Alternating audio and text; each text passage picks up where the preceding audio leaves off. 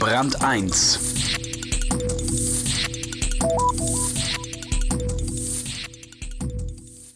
Ein Wissenschaftler hat festgestellt, dass Viagra den Jetlag mildern kann. Allerdings nur bei Hamstern. Dafür wurde er in Cambridge ausgezeichnet. Mit dem IG Nobelpreis eine Ehrung für sinnlose und schwachsinnige Erkenntnisse. Dieser Ausbund an Selbstironie an der amerikanischen Universität ist allerdings eine Ausnahme im weltweiten selbstgerechten wissenschaftlichen Betrieb. Noch, wie Wolf Lotter feststellt. Der Furz des Herings. Wer forscht, hat Recht. Wissenschaftler gelten immer noch als klug, rein und gut. Doch die Entzauberung der akademischen Götter ist in vollem Gang und macht jede Menge Spaß.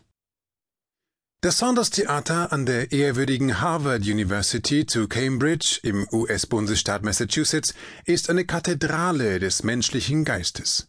Hier traten große Wissenschaftsrevolutionen ihren Weg in die Welt an. Respekt, Ehrfurcht, tiefer Glaube. Der Laie neigt vor allem zu letzterem, wenn von wissenschaftlichen Spitzenleistungen die Rede ist. Man fragt nicht, was Forscher eigentlich tun. Außer im Saunders Theater, zumindest einmal im Jahr. Im Oktober, dem Monat also, in dem die Nobelpreisträger bekannt gegeben werden, feiert man im Saunders Theater ebenfalls Helden der Forschung. Da steppt der Bär. Honorige Professoren schießen Papierflieger durch die Luft, Akademiker verkleiden sich als Hühner oder mannsgroße Eier und tanzen wie irre durch den Saal. All das geschieht zu Ehren der Stars des Abends, Forscherinnen und Forschern, die den Ig Nobel-Preis erhalten. Der Ig Nobel-Preis wird seit 1991 für obskure wissenschaftliche Arbeiten verliehen.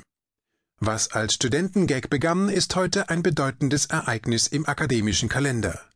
Ig steht für ignoble, was so viel heißt wie seltsam, schmählich, sinnlos. Ausgezeichnet werden Arbeiten, die nicht wiederholt werden können oder sollten, wie Ig Nobel-Preissprecher Mark Abrahams sagt. Seit Jahren schon unterstützen echte Nobelpreisträger die Jury im Saunders Theater, etwa der Physiker Roy Glauber, der mit einem mächtigen Besen die Papierflieger vom Podium fegt, um Platz zu schaffen für den nächsten Laureaten. An denen herrscht kein Mangel. Im Jahr 2007 wurden der britische Radiologe Brian Whitcomb und sein amerikanischer Kollege Dan Mayer für ihre jahrelange aufopfernde Forschungsarbeit